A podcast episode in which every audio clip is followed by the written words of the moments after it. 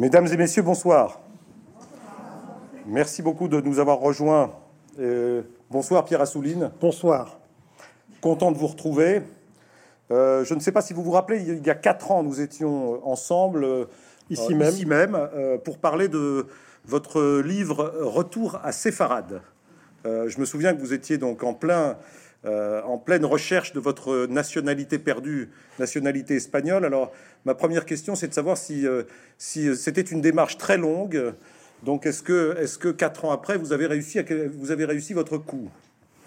Je crois que je suis record d'Espagne sur ce plan-là, parce que euh, la loi et la proposition du roi datent d'il y a cinq ans, et je l'ai eu au bout de cinq ans.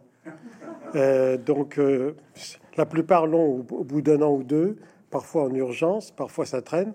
Moi, c'est au bout de cinq ans parce que, bon, je reconnais que euh, peut-être que je n'ai pas eu de chance, mais aussi je les ai un peu embêtés. C'est-à-dire qu'ils m'ont beaucoup invité pendant que je faisais mon livre, puis quand mon livre est sorti en français, euh, et, puis après en espagnol, en castillan.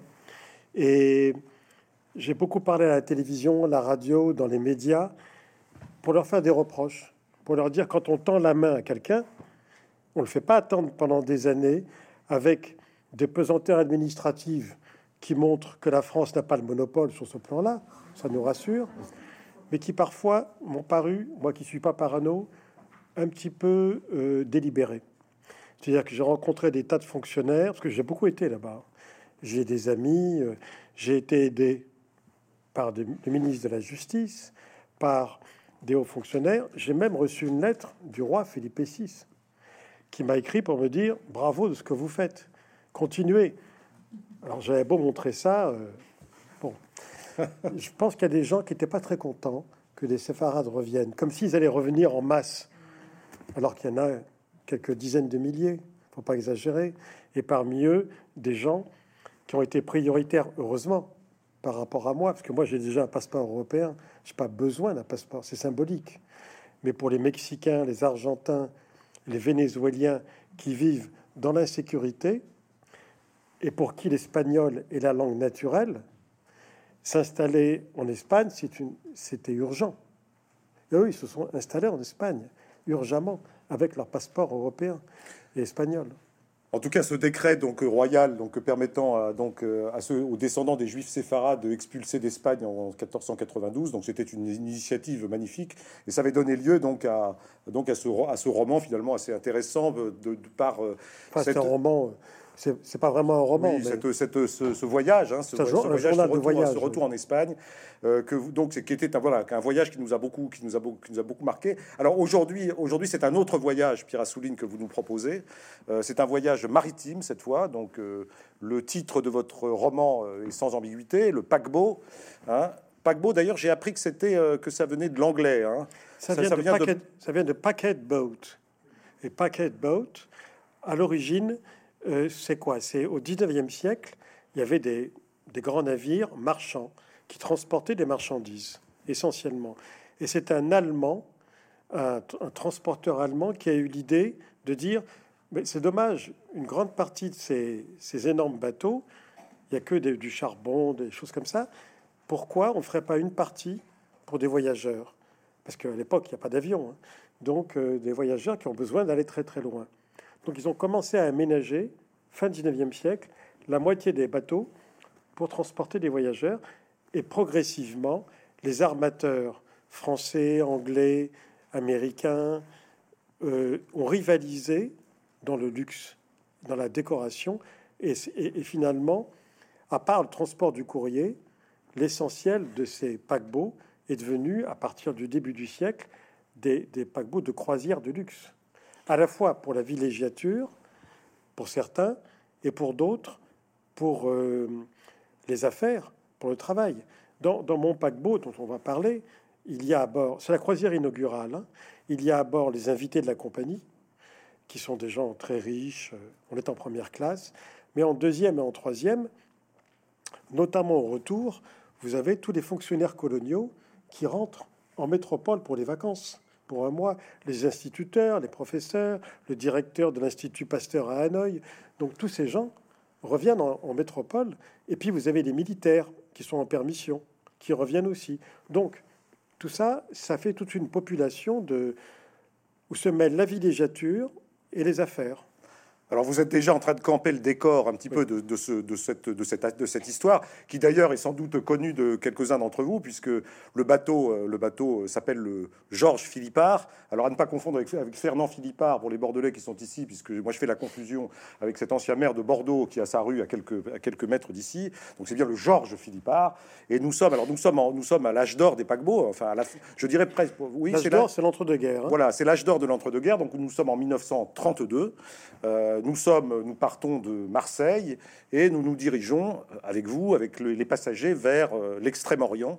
Euh, alors c'est une croisière, qui croisière à la fois romanesque, mais, mais également réelle, puisque totalement puisque, réel, totalement réel, puisque ceux qui, pour le, le Georges Philippard, pour certains d'entre vous, c'est évidemment synonyme de ce grand accident, ce grand naufrage euh, qui a coûté la vie donc un personnage célèbre, euh, cher à ma profession puisqu'il s'agit de donc d'Albert Londres, euh, voilà donc qui lors du voyage retour donc succomba dans le donc dans l'incendie du, paquebot. Alors je, ne vais je, crois pas que je suis en train de divulgacher comme on dit le, roman puisque l'histoire on sait que ça va mal finir, mais d'ailleurs mais ça n'a aucune importance puisque puisque c'est comme une tragédie, hein, c'est une tragédie, mais on passe par un peu par tous les états.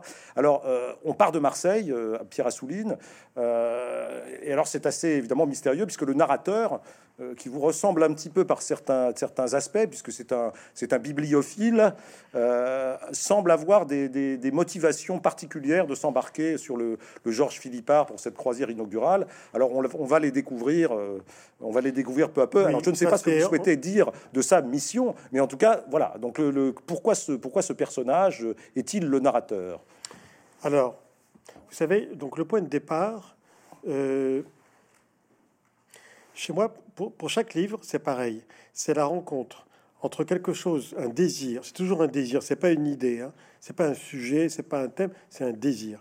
Entre un désir très ancien et un désir qui est en prise avec notre temps, l'actualité. Et il faut qu'il y ait une résonance entre les deux. Je, ne choisis pas, ça se fait comme ça. Ce qui est très ancien, c'est une obsession pour les huis clos. Euh, j'avais écrit Les Invités, qui se passe entièrement dans un appartement à Paris, Lutetia, qui se passe entièrement dans un palace, Zigmaringen, qui se passe entièrement dans un château. Ce sont des huis clos, des vastes huis clos, mais des huis clos quand même. Et depuis longtemps, je m'intéressais aux croisières. Jamais fait de croisière parce que je suis assez claustrophobe. On m'a proposé de participer aux croisières du Figaro pour faire des conférences sur mes livres. Ça me tentait, mais la perspective d'être dans une cabine sans hublot et, probablement sans balcon, vous, vous avez peut-être vécu ça, mais moi j'aurais du mal. Oui, vous me déconseillez. Hein. Oui, donc d'accord, j'ai compris. J'ai bien fait de pas y aller. Donc euh, ça me faisait un peu peur. Et j'ai pas fait de croisière, mais comme tous les écrivains, je vis par procuration. Comme disait Simonon, si j'avais pas créé Maigret, j'aurais tué quelqu'un. Je suis un peu comme ça. Et on est tous un peu comme ça. On vit des vies, d'autres vies que les nôtres, par procuration.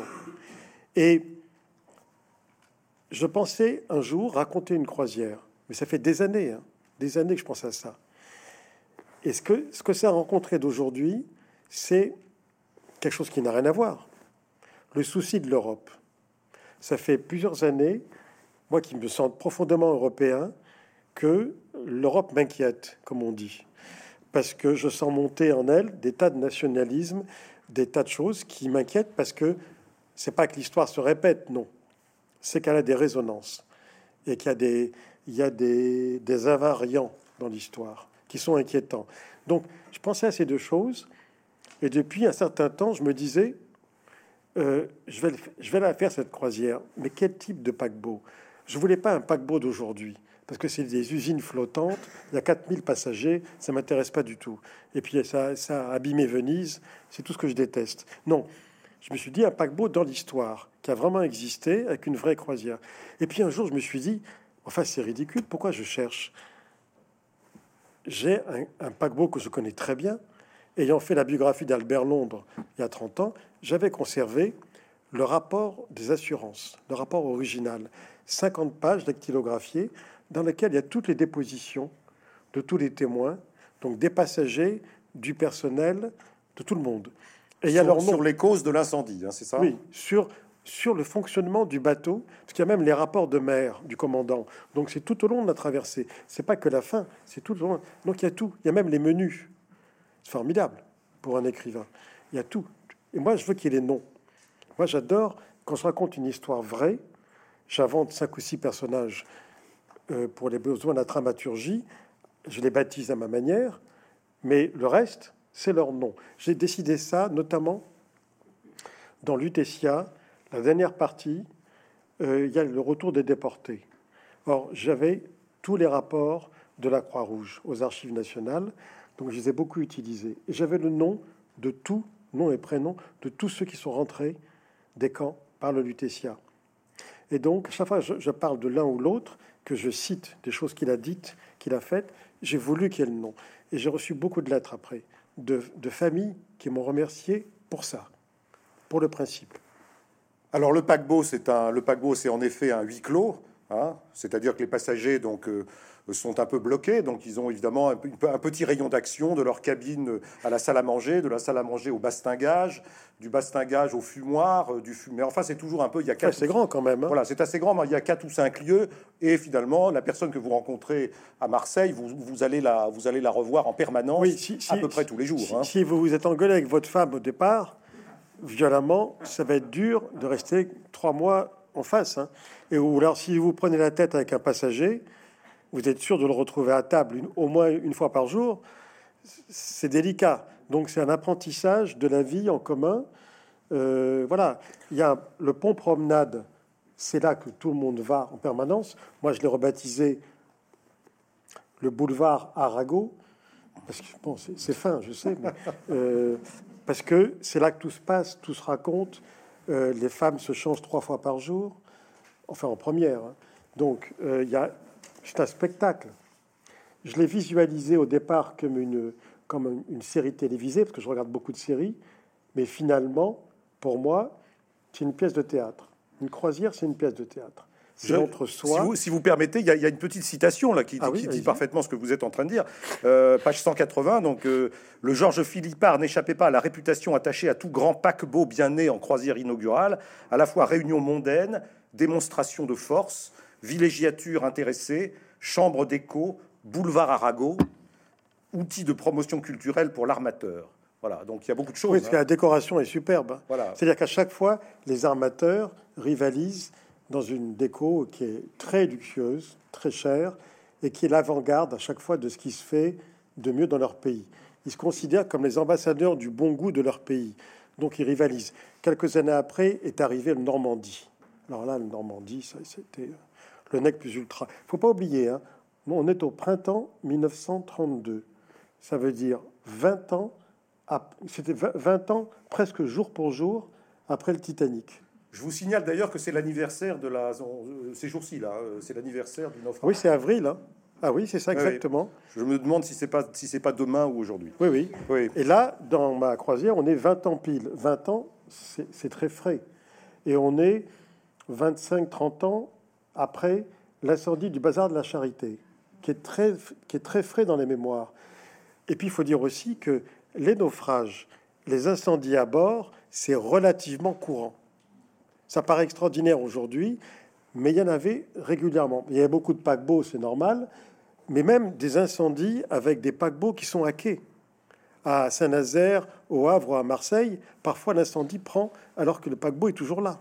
Alors sur, sur, votre, sur votre croisière, on est tout de suite un peu inquiet. Hein. Tout, tout, se passe bien, tout va bien, mais il y, a quand même, euh, il y a quand même toujours une passagère qui arrive au petit déjeuner en expliquant que sa lampe a grillé euh, voilà, qui a eu un petit court-circuit par-ci par-là. Euh, Alors d'autres aussi le disent. Vous, voilà, vous, donc vous, nous, vous savez nous inquiéter toutes, les, toutes les 25 pages. Hein. Alors le problème, c'est que ce paquebot qui avait toute la technologie de l'époque, la décoration la plus belle et tout, a été vérifié pour voir si tout allait bien. Il y a eu des problèmes à la vérification. Simplement, Monsieur Georges Philippard, qui a donné son nom au paquebot sous la pression de ses employés. Et qui est donc l'armateur. Hein. Il est l'armateur, il est donc président de, des messageries maritimes, la compagnie. Il est président du comité des armateurs de France et il est président du bureau Veritas, qui fait la vérification. Aujourd'hui, il sera en plein dans le conflit d'intérêts. À l'époque, bon, ça a été remarqué par quelques journalistes. Or, dès le départ, on l'a dit, il y a un problème dans le tableau électrique. on va réparer ça. Ils ont réparé ça. Et une fois qu'ils sont partis, au bout de quelques jours, Madame Valentin, qui voyage seule, qui rejoint son mari à Saigon, elle dit Je suis désolée, mais ma liseuse, au-dessus de mon lit, chaque fois que je l'allume, il y a les étincelles. Alors on vient lui réparer une fois, deux fois. Et puis d'autres personnes au petit déjeuner disent Tiens, moi aussi, c'est marrant, c'est bizarre. Puis on vient, on tripote un interrupteur, il y a quelqu'un, on découvre un bout de papier dans l'interrupteur. Enfin, c'est des trucs un peu bizarres. Bon. Et puis évidemment, à bord, il y a toujours des ingénieurs qui parlent, qui se parlent entre eux. Ben, qu'est-ce qu'on fait à bord? On n'arrête pas de parler. Hein. Donc, on les conversations.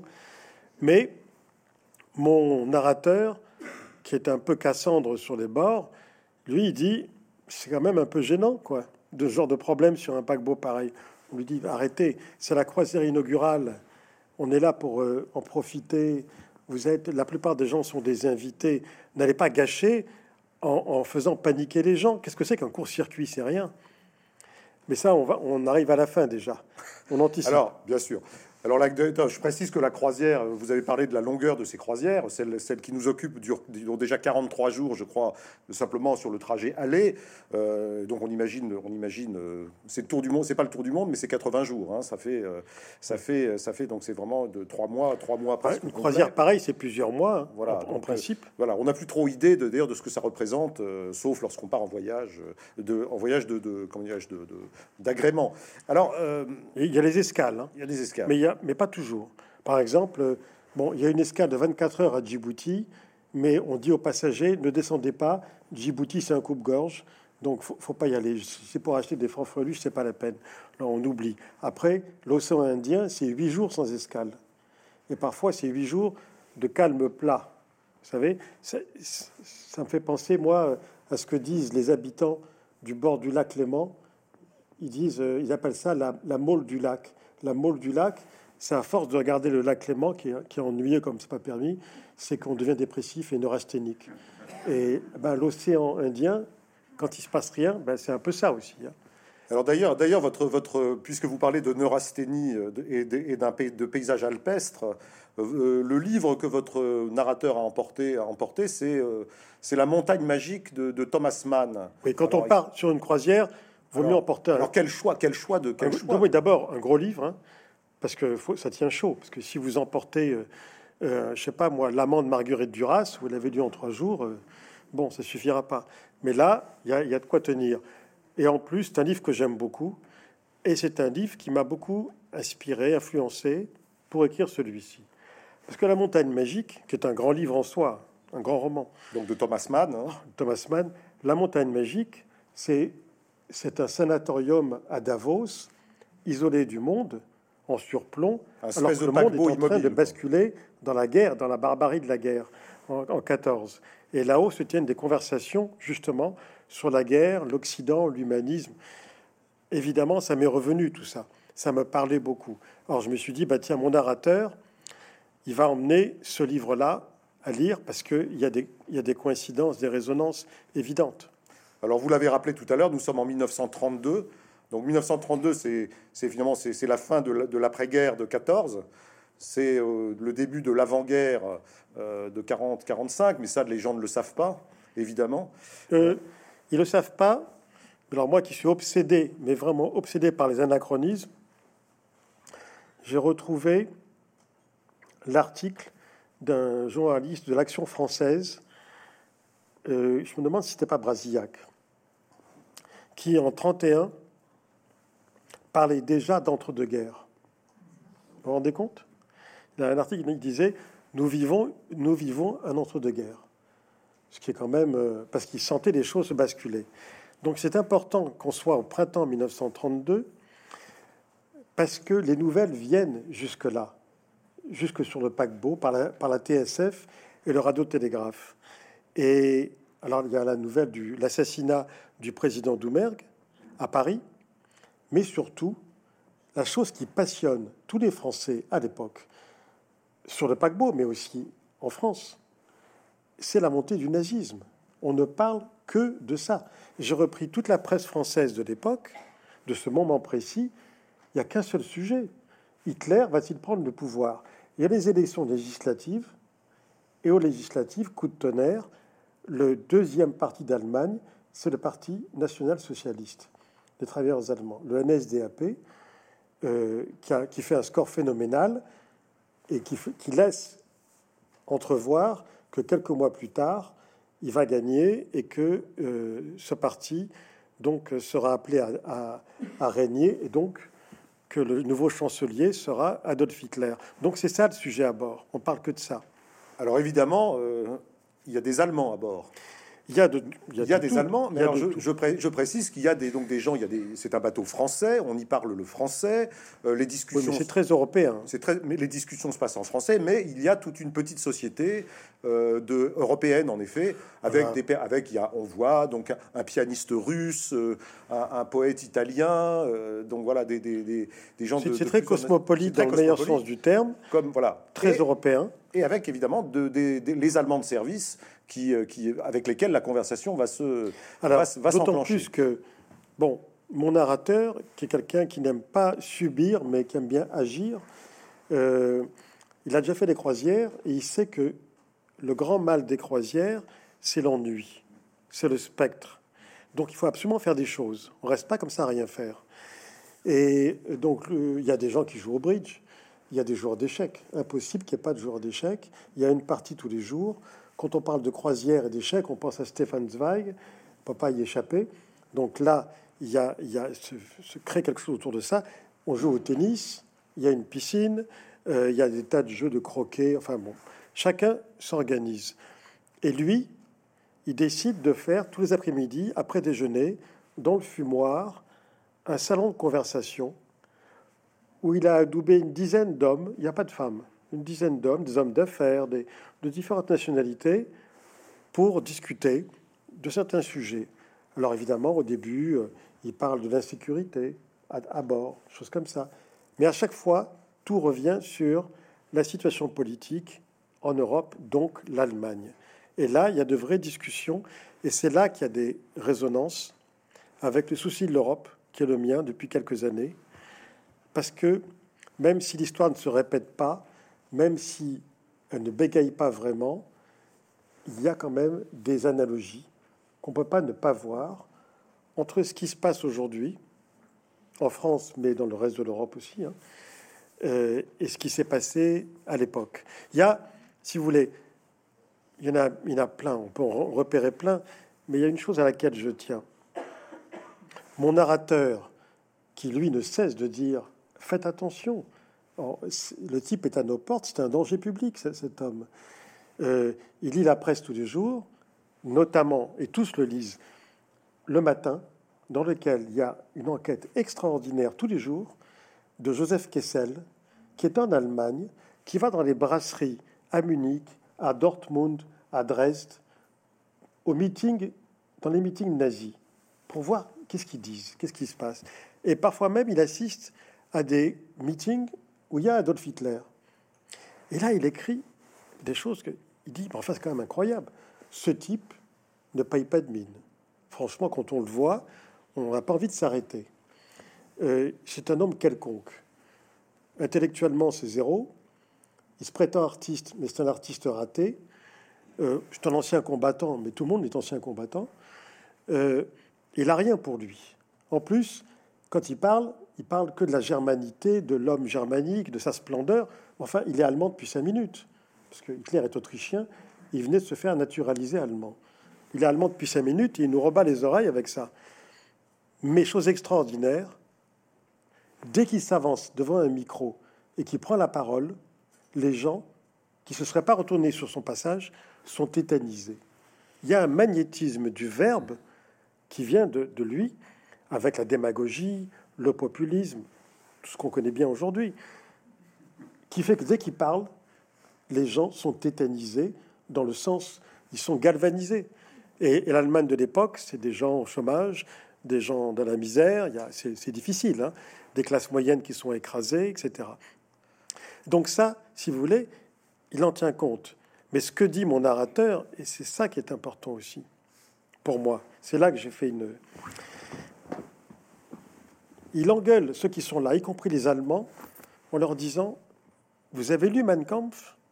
Parce qu'il est germaniste, hein, mon narrateur. Il s'appelle Bauer, et c'est un Alsacien d'origine, donc il est parfaitement allemand. Il va souvent en Allemagne. Il dit, moi j'ai acheté ce livre, je l'ai lu. J'ai surmonté mon dégoût parce que, alors on me dit, oui, c'est très mal écrit, la syntaxe est déplorable, et c'est vrai que c'est très mal écrit. Et puis parfois, bon, il dit, d'accord, il a la haine des Juifs, mais surtout, il a la haine des Français. Il, écrit lui-même dans Mein Kampf qu'il faut asservir les Français, les réduire en esclavage et puis même les Anglais, etc. Mais alors on lui dit non, mais ah, c'est rien, c'est même pas un programme politique. Il dit non, je suis désolé, lisez-le. Et moi, au même moment, enfin pas pendant que j'écrivais, mais quand le livre est sorti, je n'ai eu de cesse de dire aux gens lisez et écoutez ce que dit Poutine depuis 20 ans. Alors, alors, précisément, vous parlez d'écho donc à la situation actuelle. Euh, vous avez commencé à écrire ce livre avant, avant l'invasion, euh, avant l'invasion d'Ukraine par, par, par, la Russie, mais euh, on, pense évidemment tout de suite à, à, ces discours historico-impérialistes de, de, Poutine. Il, y a, aussi des Français auxquels on peut penser. Hein. Alors, oui, bien sûr, bien sûr, mais, mais là, je pensais, bon, je faisais allusion évidemment à la Poutine, c'est extraordinaire. Je veux dire, Finalement, il y a des gens qui vous disent il suffit d'écouter ses discours et de, il suffit de l'écouter. Si vous parlez russe, écoutez ce qu'il dit et vous, vous saurez exactement ce qu'il va faire. Hein. Non, mais on a, nous aujourd'hui, on a Internet. Les discours de Poutine que vous retrouvez sur Internet, parfaitement traduits d'après les traducteurs que je connais, il, dit, enfin, il a la haine de l'Occident, c'est la haine de l'Europe.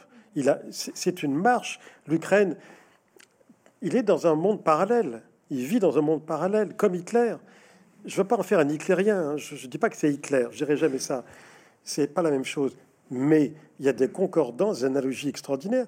Ce sont des gens qui vivent dans un monde qui n'est pas le nôtre, avec un autre logiciel. À partir du moment où ils décident que l'Ukraine n'existe pas comme pays, comme peuple et comme langue, que ce n'est rien, c'est une province russe qui a échappé à l'empire russe. Il parle comme le tsar, il parle pas comme euh, un ancien Homo soviéticus bien qu'il l'ait été, il parle comme le tsar Nicolas Ier, la même syntaxe, la même logique, une logique d'empire. Et ça, ça fait 20 ans qu'il le dit. Simplement, l'Ossétie, la Tchétchénie, tout le monde s'en fout parce que c'est loin. Les Ukrainiens nous ressemblent. Vous, euh, si l'on revient sur le paquebot, euh, donc euh, les Allemands dont je parlais tout à l'heure, euh, qui étaient donc qui sont des qui sont des industriels, beaucoup donc des, des gens des gens plutôt influents hein, sur la scène allemande. Au fond, au fond, les, les discours d'Hitler, ça les inquiète pas, ni même ni même les exactions qui, qui, sont déjà qui sont déjà sous les yeux de tout le monde. Hein, les, les pas seulement eux, pas seulement eux, parce que ils se font, je dirais, ils se font fort ensuite de, de ils font de d'Hitler une marionnette au fond. Qu'est-ce hein. qu'ils qu'est-ce qu'ils répondent à ça? Ce sont des industriels de la Roure et ils répondent à Bauer, ce Français, oui, d'accord, vous vous inquiétez, etc. Mais cet Hitler, il va arriver au pouvoir. Nous, on le connaît bien, puisqu'on a financé en grande partie son parti. Euh, on saura le calmer. Oui, c'est un hystérique. Oui, c'est un excité. Oui, ils sont violents. Mais on saura le calmer parce que on le tient. N'ayez pas peur. Bauer, lui, il a des doutes. Alors, je reconstruis pas l'histoire après, parce que ces conversations, elles ont eu lieu. Mais c'est pas que. Hein. Moi, je, je, veux rendre. Aujourd'hui, on parle de lanceurs d'alerte, mais ça a toujours existé. On appelle ça des Cassandres. Les Cassandres, c'est la mythologie grecque. Depuis la Grèce antique, il y a toujours eu des Cassandres dans toutes les sociétés. Hein, on invente des nouveaux mots comme ça. Bon. Dans les années 30, il y avait des lanceurs d'alerte en Europe. Et je veux leur rendre hommage. Il y avait Klaus Mann, fils de Thomas Mann, 30 ans, homosexuel, drogué, tout ce qu'on veut. N'empêche qu'il allait partout. On lui proposait des tribunes pour dire, en, 1930, attention, il y a quelque chose qui est en train de monter, c'est la barbarie à nos portes, à l'intérieur même de l'Allemagne. Alors, il se faisait casser la figure et tout, mais il continuait à prêcher. J'ai retrouvé des correspondances, des, lettres entre lui et Stefan Zweig. Il va voir Stefan Zweig à Vienne. Il lui dit Vous êtes le maître de la jeunesse allemande littéraire. On vous admire tous. Vous êtes quelqu'un d'extraordinaire pour nous. Appuyez-nous et signez nos pétitions et portez-les. Il dit non, moi je ne suis pas comme ça, moi je ne m'engage pas, je, suis un écrivain. On lui dit, mais enfin, vous vous rendez compte de ce qui va se passer? Il dit, mais qu'est-ce qui se passe? On lui dit, mais enfin, écoutez, en Allemagne, la rue allemande, elle est dirigée par les SA, pas par la police. Les SA font la loi, ils tabassent, ils tuent, ils brûlent des synagogues, euh, ils font des pillages, ils font ce qu'ils veulent, et ils ont l'impunité. Et Zweig répond oh, N'en faites pas trop, c'est des sportifs un peu éméchés. C'est une expression qui me tue, ça. Des sportifs un peu éméchés. Bon, et il va rester comme ça pendant longtemps, ce qui fait que moi, Zweig, je suis moins je suis beaucoup moins euh, que je l'étais à 20 ans. Cela dit, dans, cela dit dans les, dans les, donc à la fin, dans la, votre bibliographie figure bien sûr son, son grand livre Le Monde d'avant, hein, que vous avez bien sûr relu. Ça n'empêche, il y a le monde d'avant, mais l'homme m'a déçu. Alors que un Thomas Mann, par exemple, se coupe de son pays, de sa terre natale. C'est un homme de droite, hein, Thomas Mann, pour partir en exil, parce que c'est pas possible, parce qu'il sait que ça sera plus possible, qu'on peut pas composer avec, avec, des, avec un dictateur. Alors on sent la montée des périls à la fois dans le bateau, puisque les, les circuits électriques marchent pas très bien. On sent la montée des périls en Allemagne, puisque les en Europe, en Europe, enfin en Allemagne d'abord, et puis en Europe, puisque le, le parti nazi est en train de, de, faire son trou euh, donc en Allemagne et de, de commencer ses violences.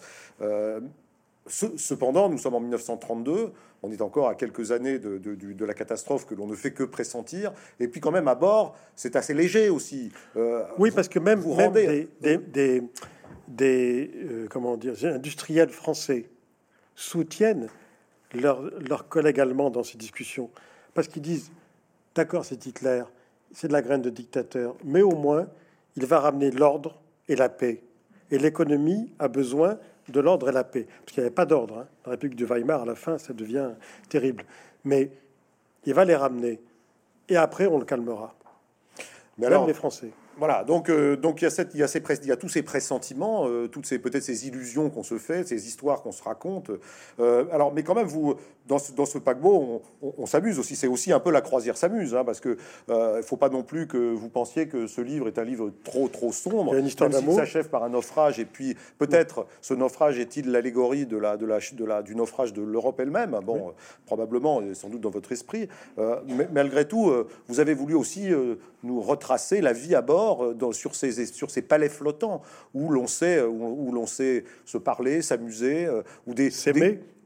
Ou des intrigues se nouent, euh, se dénouent, et puis donc avec ce narrateur qui est quand même un peu à l'affût et, dont on pressent qu'il a une mission particulière, on ne sait pas très bien laquelle. Alors vous, vous êtes quand même pas mal amusé aussi, donc à, décrire ce, monde, je me suis fait plaisir. des croisiéristes des années 30.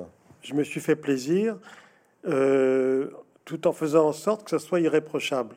C'est-à-dire, on peut inventer. Euh, vous savez, Alexandre Dumas disait il est permis de violer l'histoire à condition de faire de beaux enfants. Bon, ça ouvre des perspectives.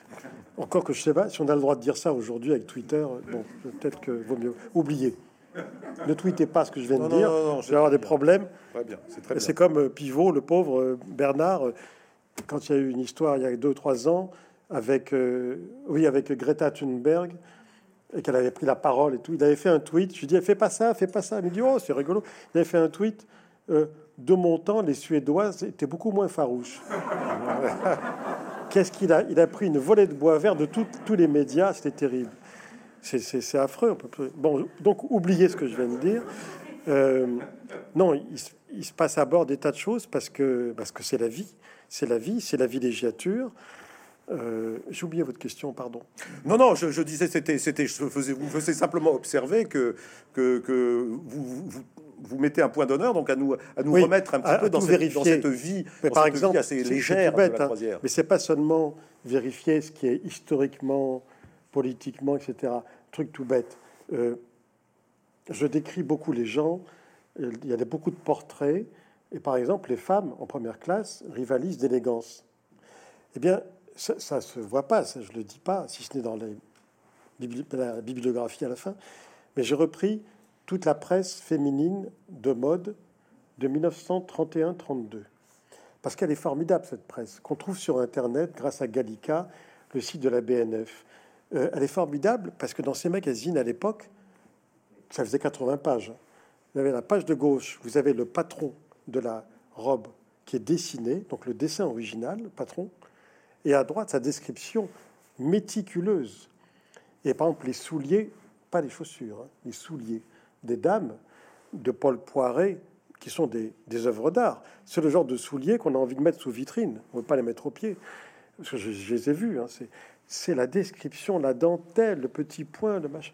C'est à la fois d'un luxe, d'un raffinement.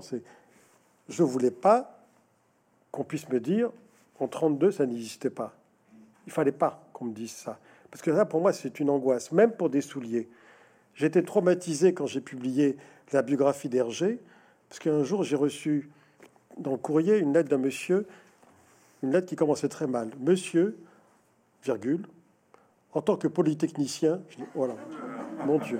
Bon, vous dites que, page 32, que le château de Cheverny, qui est, enfin, le, le château de Moulinsart, qui est copié sur Cheverny, il y a 43 marches. Je les ai recomptés, il y en a 44.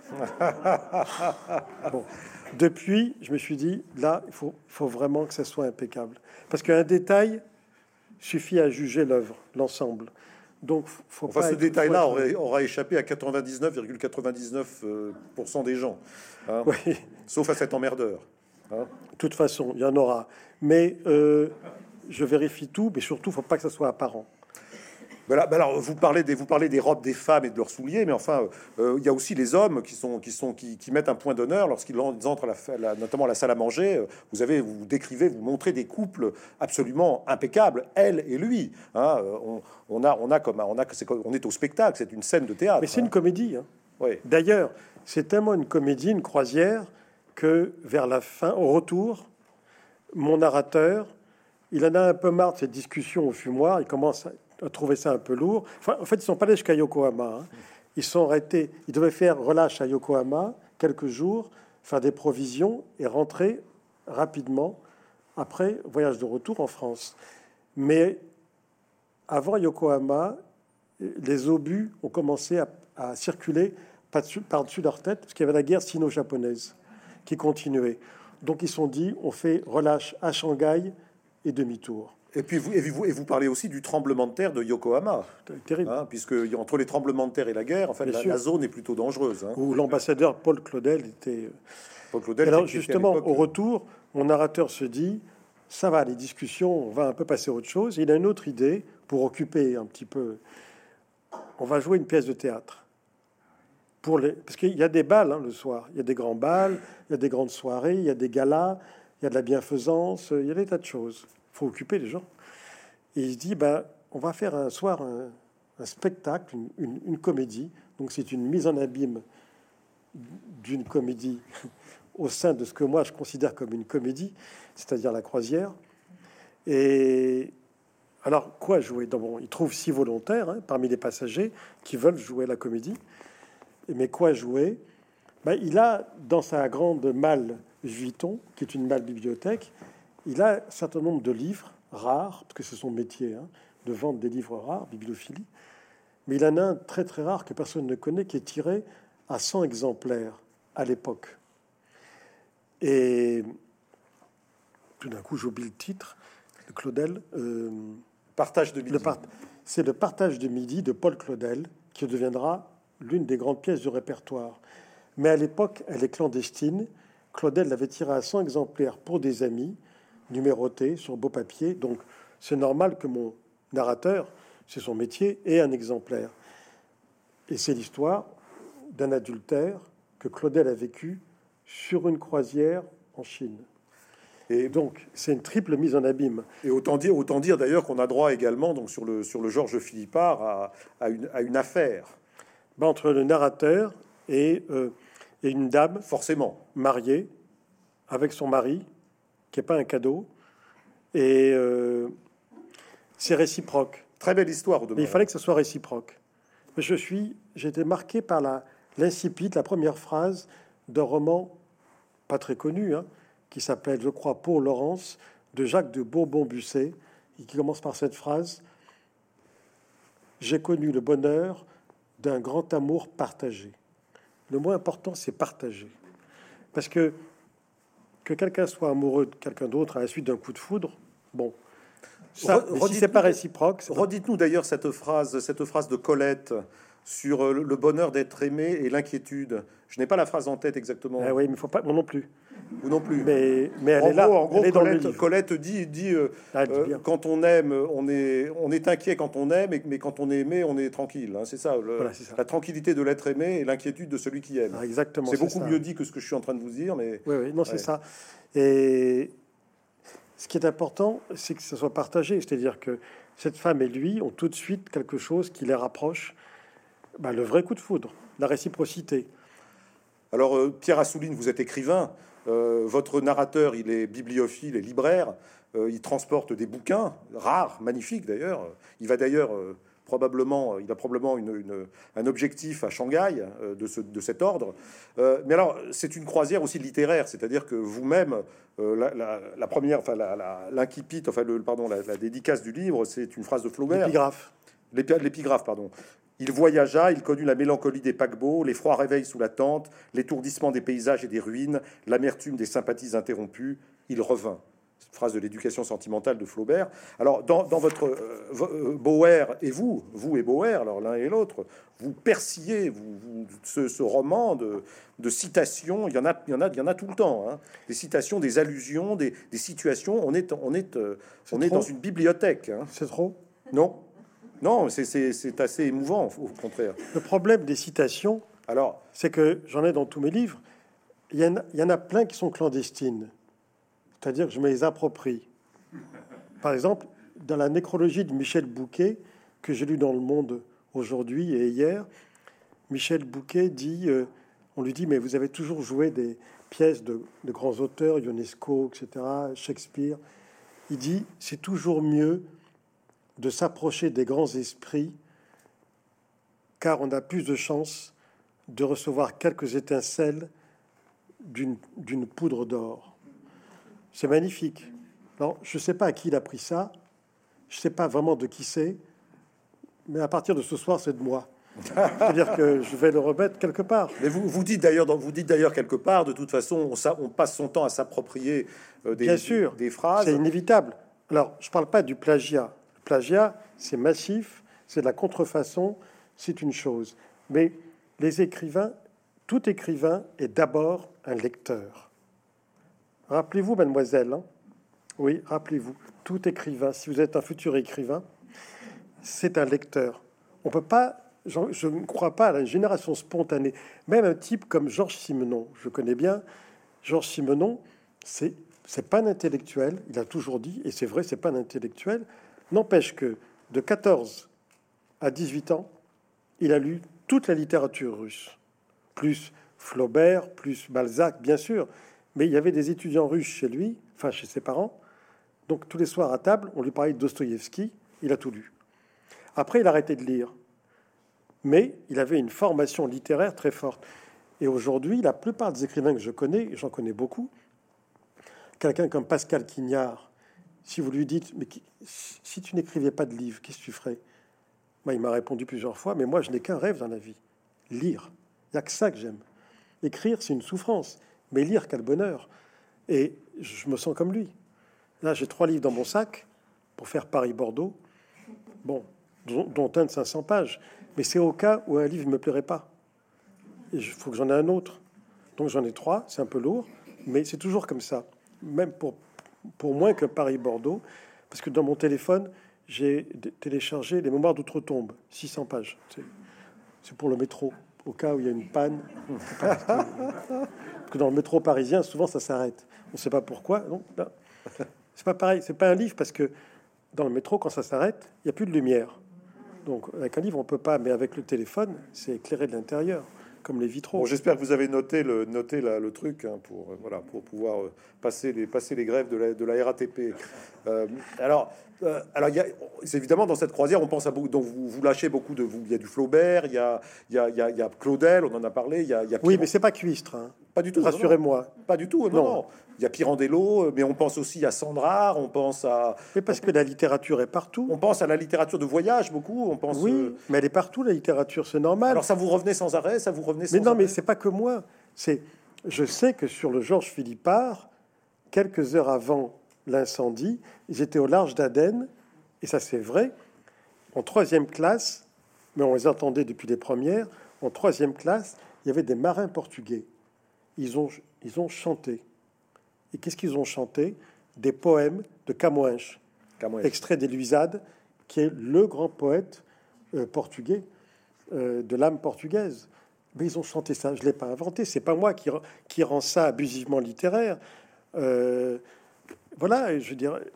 Et puis les gens à bord, eh ben oui, c'est des gens cultivés qui lisent. Ben, je, je, retrouve le passage, puisque on est en train de passer le cap Garafui.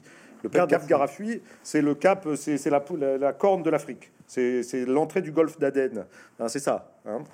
Au soudain, un beau chant mélancolique sembla monter d'en bas. Aussitôt, le petit groupe dont j'étais se dirigea à l'oreille avant de se pencher à la rampe d'une coursive en direction du pont des troisième classes.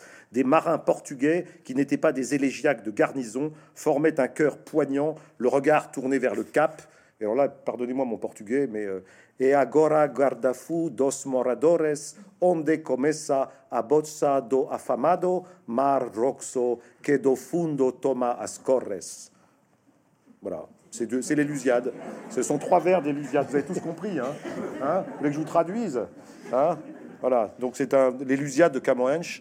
Hein, qui est en fait le, c'est le Dante euh, portugais, ah bah c'est le c'est le voilà. ça, je l'ai pas inventé. Bien sûr. C'est la réalité, ça ces, portugais, ces, marins portugais qui chantent du Camões. Ah ben, c'est ce qui s'est passé. Voilà.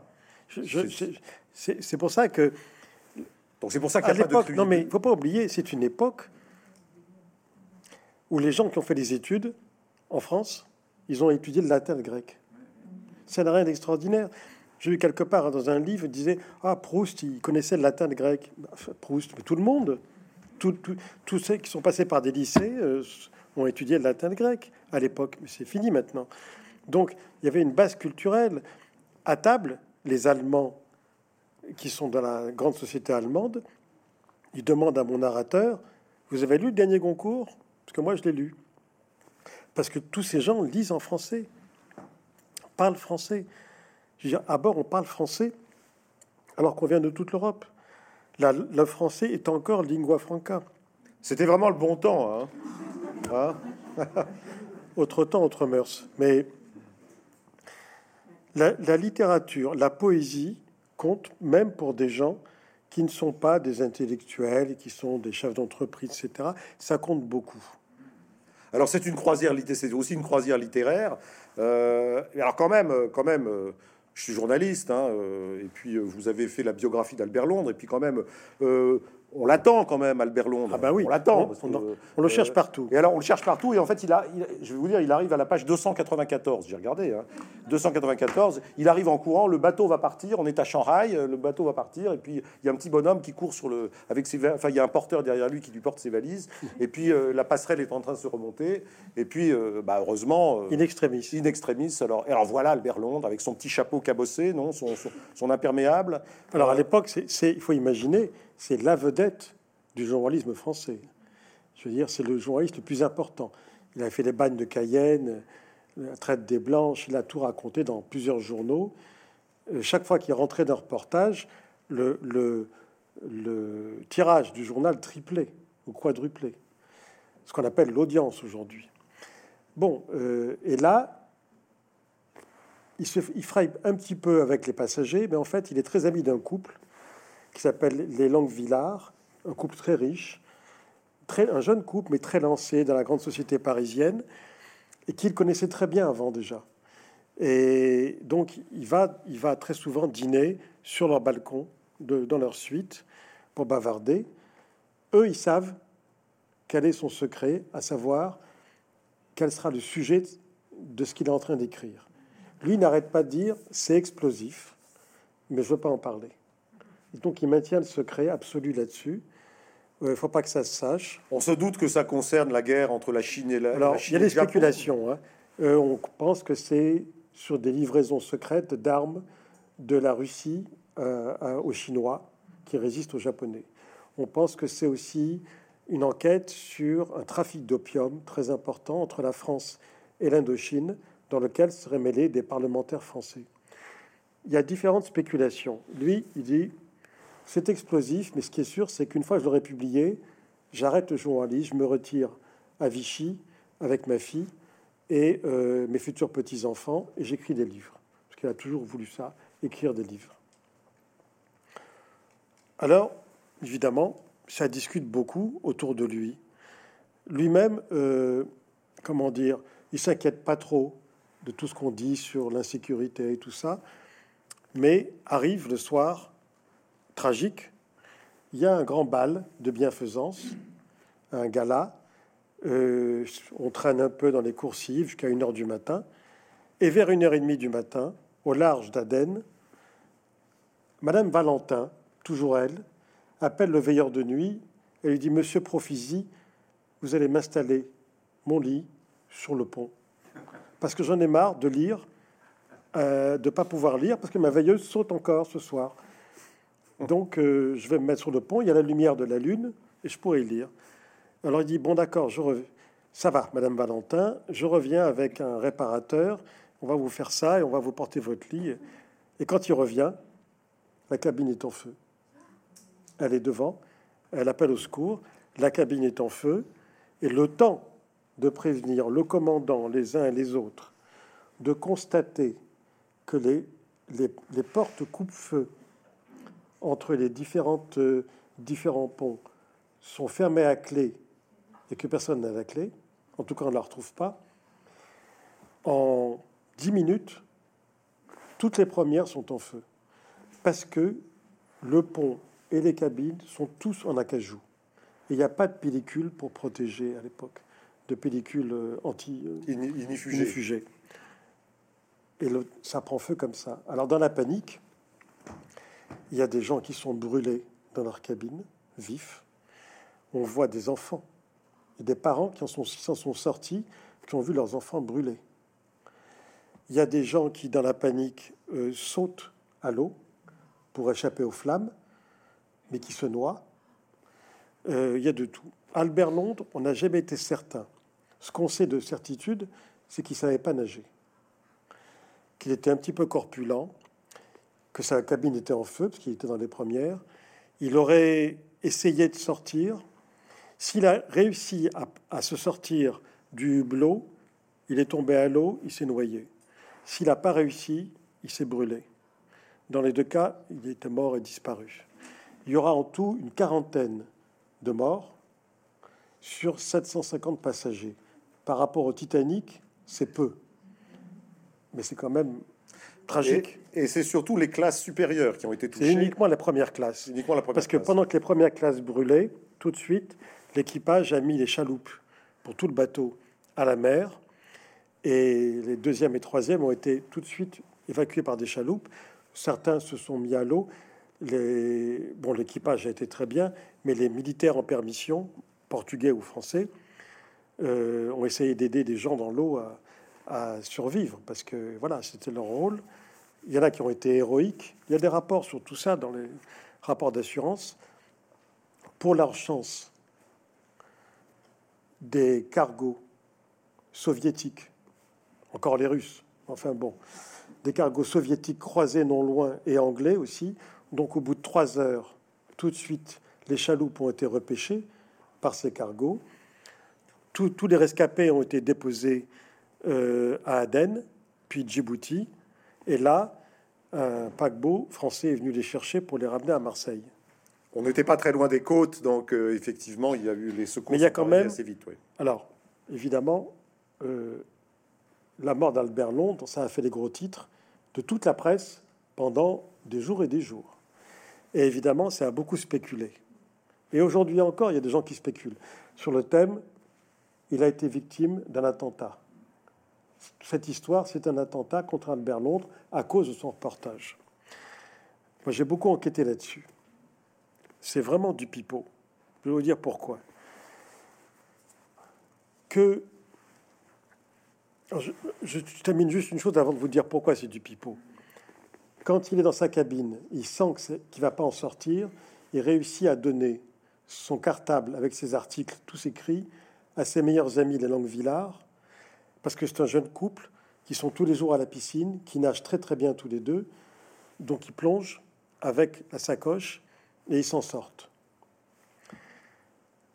les langues Villard sont repêchées par un cargo, et quand tout ce monde arrive à Brindisi, en, en Italie, pour être rapatrié vers Marseille en paquebot, euh, Langvillard dit Le journal d'Albert Londres m'a euh, contacté, ils veulent les articles tout de suite, ils m'envoient un avion privé, un biplan, avec le meilleur pilote français et le meilleur mécanicien.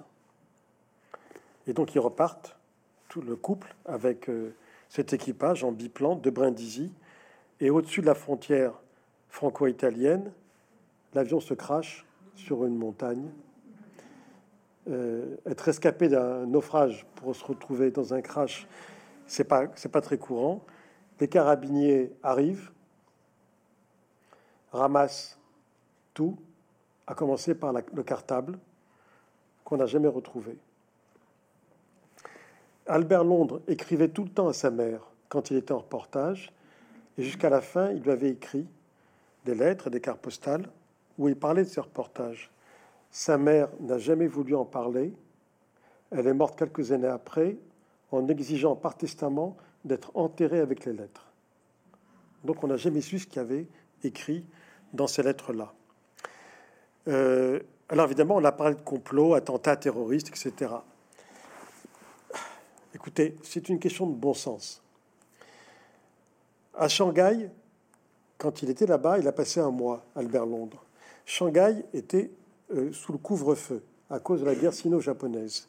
Lui, il enquêtait. Tous les soirs, il, habitait dans un hôtel où j'ai habité, dans la concession française. Même la concession française était sous le couvre-feu, comme toute la ville. Comme maintenant d'ailleurs, à cause du confinement. Mais enfin, bon, c'est autre chose. Eh bien, lui, il disait, je m'en fous du couvre-feu, j'ai déjà rencontré, j'ai une enquête à faire, et il allait voir clandestinement des tas de gens, des trafiquants, des bandits, des, terroristes, etc., pour son enquête explosive. N'importe quelle personne, n'importe quel clan, et il y en avait, qui voulait lui faire la peau, à l'angle d'une rue, il lui met une balle dans la tête, il n'aurait même pas été inquiété, l'assassin. Tout le monde était armé. Tout le monde tué quelqu'un, mais c'était la guerre, c'était l'enfance de l'art on lui met une balle dans la tête, il n'y a plus d'Albert Londres. On ne va pas imaginer de provoquer un incendie dans des cabines de première en espérant que Londres soit à ce moment-là dans sa cabine, euh, qu'il ne puisse pas en sortir, que les portes soient bloquées comme par hasard. Euh, ça fait beaucoup quand même. C'est insensé. Je vous remercie, euh, Pierre Assouline.